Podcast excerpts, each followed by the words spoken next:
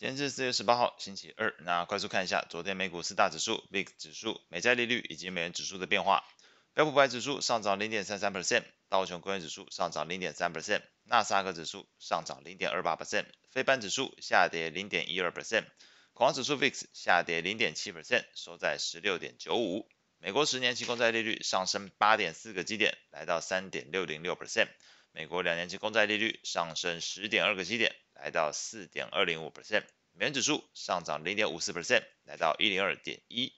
美股部分，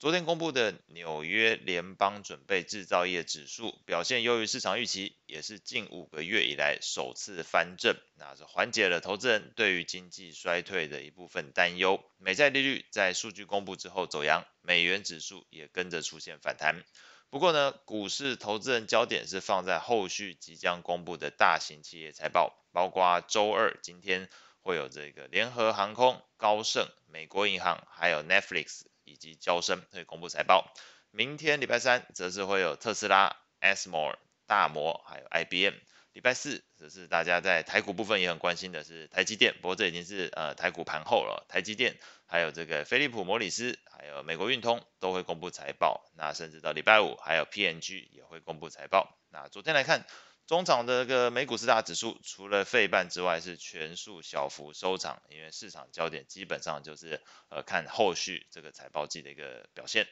那在类股表现上来看，标普十一大类股里面表现最好的是三个，那有这个房地产、金融跟工业类股。表现都还不错，那都有零点七九 percent 以上的涨幅，甚至房地产部分还有二点二七 percent。那表现最差的分别是能源、通讯服务还有健康照护。那在消息面的部分来说，能源类股下跌有一部分是受到昨天西德州原油期货下跌二点零五 percent 所影响。那通讯服务下跌则是受到昨天的 Google 跟 Netflix 分别是下跌都超过一点五 percent 以上的股价拖累哦。那既然谈到了 Google 跟 Netflix，就稍微看一下尖尖牙股的这个表现。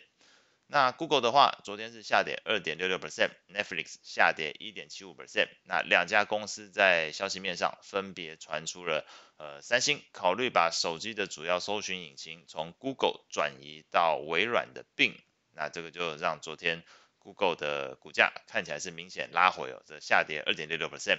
而 Netflix 的部分，则是他们的平台出现了故障哦。昨天晚上，这个全美国有超过一万一千名用户连不上 Netflix。那当然，这个只是其中一个原因了。还有一个是在这个纳交所的资讯显示，Netflix 会在今天四月美股的四月十八号盘后，所以也就是台湾时间四月十九号的清晨会公布财报。所以，呃，比较大的另外一个可能，则是在于说市场在对于 Netflix 的呃近期反弹。已经很强了，那可能在财报公布之前去做的一个呃调节动作。那当然，如果你还是看好这个 Netflix 的财报，你其实是在今天台湾时间四月十八号的时间内，你都还是可以做下单哦，甚至到明天这个清晨呃收盘前，美股收盘前，你的下单都还是可以参与到这个四月十九号台湾时间清晨会公布的这个 Netflix 的财报的一个情况。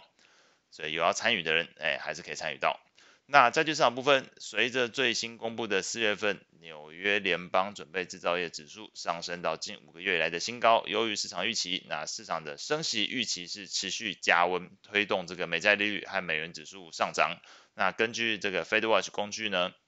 投资人预估五月份升息一码的几率从七十八 percent 上升到八十七点一 percent。那甚至去看这个原先预期九月份会降息一码，这个。几率目前看来是最高，但是也有另外一个角度，维持不变的利率呢，维持不变的几率，就也就是说到九月份还是把利率定在五点二五 percent 的几率，从这个上一个交易日的二十七点五 percent 上升到三十五 percent，甚至呢，如果九月份有没有可能再升息一码，那这个市场预期的几率是从四点八 percent 翻到了八点一 percent 哦，当然这个。绝对几率来看呢，八点一还是蛮小，但是必须去揣摩这个市场已经开始是认为这个近期公布的数据，礼拜五、礼拜六，礼拜五是上礼拜五是公布这个对于呃密大呃，密西根大学对于这个未来一年期通膨的预估是意外的上升哦。那接下来昨天这边公布出来的呃制造业数据又反映说这个比市场预估来的好，近五个月来的这个由负反正，所以市场开始对于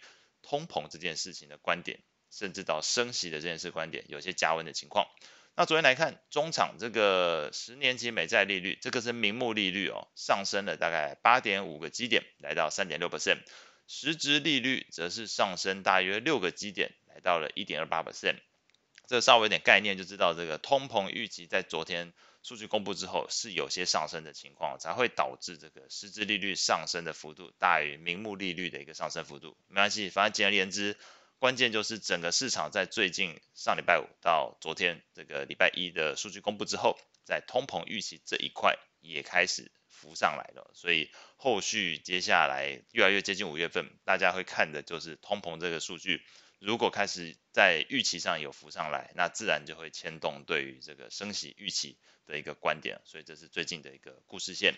那美国的债券型 etf 的昨天价格变化上呃全部下跌美国二十年期公债 etf 下跌一点一九 percent 美国七到十年期公债 etf 下跌零点六四 percent 美国一到三年期公债 etf 下跌零点一五 percent 美国投资等级债券 etf 下跌零点六三 percent 美国非投资等级债券 etf 下跌零点二七 percent 外汇市场部分，那经济数据推动了美元指数是连续第二个交易日反弹。那除此之外，根据所谓 CFTC，也就是美国的商品期货交易委员会最新数据显示，上周的杠杆基金哦，那主要就针对于非美货币的部分净部位翻空。非美货币的净部位翻空哦，那这个是去年一月以来首次发生，那反映出这些避险基金的架构上，在短线上从原先看空美元变成看好美元短线的表现了，因为这是一个期货的部位，通常是偏短线去看待。另外一方面呢，也可能透露出这个避险基金预期这个银行业危机已经不太可能再让 Fed 再更加松动对于对抗通膨的这个立场了，所以觉得短线上来看，Fed 偏鹰派的态度仍然可能延续。所以这两个理由，外加最新这个上周五公布这个对于通膨预期的上升，看起来整个市场对于美元的观点呢，也是在这个事情上有些转折。所以最近看到美元又出现一个反弹的一个情况。那昨天的汇率型 ETF 的变化上，美元指数上涨零点五一 percent，其他全部下跌。欧元下跌零点六二 percent，英镑下跌零点二四 percent，日元下跌零点四九 percent，瑞郎下跌零点五 percent，澳币持平。那加币的话是下跌零点一五 percent，另外黄金的 ETF 下跌零点四五 percent。后续即将公布的重要经济数据，今天四月十八号会公布这个中国大陆零售销售、中国大陆第一季的 GDP、英国的失业率、欧元区的景气调查指数、美国的营建许可、美国的新屋开工，还有加拿大的 CPI。那礼拜二今天会公布的财报，刚刚有提过了，联合健康、哎，联合航空、联合航空，还有这个高盛、美国银行、Netflix，还有交生都会公布财报。那以上是今天所有内容，我们下次见。